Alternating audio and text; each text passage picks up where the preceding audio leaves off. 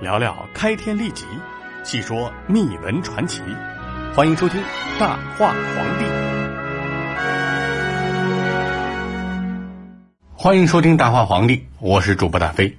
除了在蜻蜓 FM 收听大飞的节目，还可以关注大飞的微信公众号“去说野史”。我们提供一项服务，就是我们的微友可以点题让大飞来说。你只要关注“据说野史”的微信公众号，给我们留言即可。每天都有好文章，还有好玩的历史段子，不定期有粉丝福利。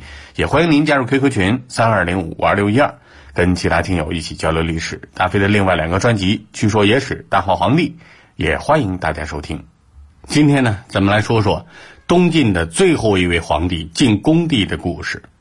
晋恭帝名叫司马德文，他是晋孝武帝的小儿子。晋安帝的同母弟弟，和他天生弱智的白痴哥哥晋安帝不同，司马德文呢从小就表现得非常的聪明啊，能够在大事上沉得住气不急躁。史书上称他是幼时性颇忍急，也就是对他这种性格的客观描述。最初啊，他被封为琅琊王，当了王爷的司马德文呢，日子过得很舒适。但就是啊，有些无聊，一天到晚都是闲着没事做，于是呢，就找了几个剑法一流的人给他表演射箭。这箭靶子呀，可不是一般的东西，而是一匹活生生的马。这小王爷啊，看着正高兴的时候，有人就突然跑过来劝他不要再玩这种游戏了。他们的理由是：这马呀是皇家的姓氏，你这样将他们射杀，不就是在射杀你自己吗？这种行为是不祥的做法。这司马德文听完之后啊，认为这个人的说法非常有道理，立即停止了这种射箭表演。不仅如此呢，之后也不再做杀伤生灵的事情。话说过了没多久，桓玄叛乱，攻入建康城，废了晋安帝。司马德文呢，也随着失去皇位的哥哥被赶出了建康，来到浔阳居住。这刘裕啊，讨伐桓玄，这哥俩又被桓玄带到江陵当人质。桓玄失败之后呢，桓震继续挟持他们，要挟刘裕。后来啊，刘裕打败了桓氏家族，迎回晋安帝。这司马德文又继续做他的王爷。而随着刘裕势力的不断扩大呢，晋朝其实已经在他的控制之下了。于是这刘裕啊，也想除掉晋安帝，自己来当皇帝。原本呢，打算找个机会把建安帝毒死，可是他弟弟司马德文呢，却非常聪明啊，他也知道安帝的白痴程度，于是呢，就借口照顾哥哥的生活起居，搬进了寝宫，和皇帝一起来居住。这安帝的饮食、穿着、活动啊，都由他来亲自监督。别人以为啊，他是对哥哥的一片孝悌之意，可真实的目的呢，是防止哥哥被刘裕毒害。尽管他知道阻止刘裕是困难的。但是安帝呢，毕竟在位二十三年，时间已经足够长，天下人都认为他是个皇帝。这刘裕想要废立皇帝，还真得掂量掂量天下人的意见。可这么说吧，保住了晋安帝啊，就等于延长了晋朝的统治，就等于保住了司马家族的江山。可是呢，司马德文的努力最终还是付诸东流。有一次啊，他有事暂时回家处理，这刘裕就利用这个空档，派人把晋安帝给杀害了。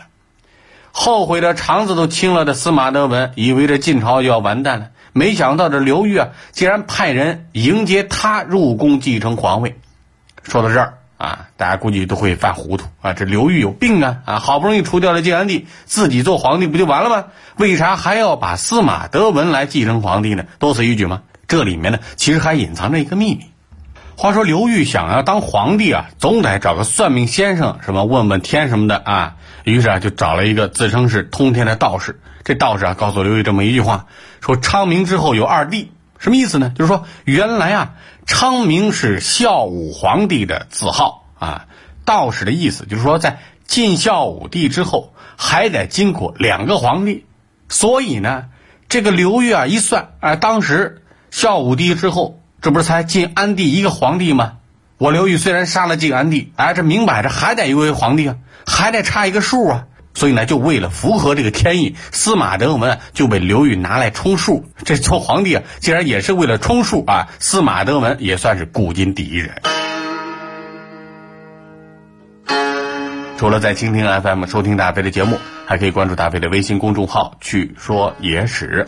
我们提供一项服务，就是我们的微友可以点题让大飞来说。你只要关注“据说野史”的微信公众号，给我们留言即可。每天都有好文章，还有好玩的历史段子，不定期留粉丝福利。也欢迎您加入 QQ 群三二零五五二六一二，跟其他听友一起交流历史。大飞的另外两个专辑《据说野史》《大话皇帝》，也欢迎大家收听。啊，就这样啊，司马德文被拉来为刘裕的天命充数了。可是呢？比他哥哥倒霉的是，这刘裕这年纪啊已经大了，他可等不及了。他也不想在之前像桓文那样啊一直好死，也没有实现做皇帝的愿望。于是这司马德文的屁股还没在龙椅上坐热呢，刘裕就计划把他给赶下来。这里啊，大飞借用东汉末年董卓对汉献帝说的那句话来形容刘裕对司马德文的态度。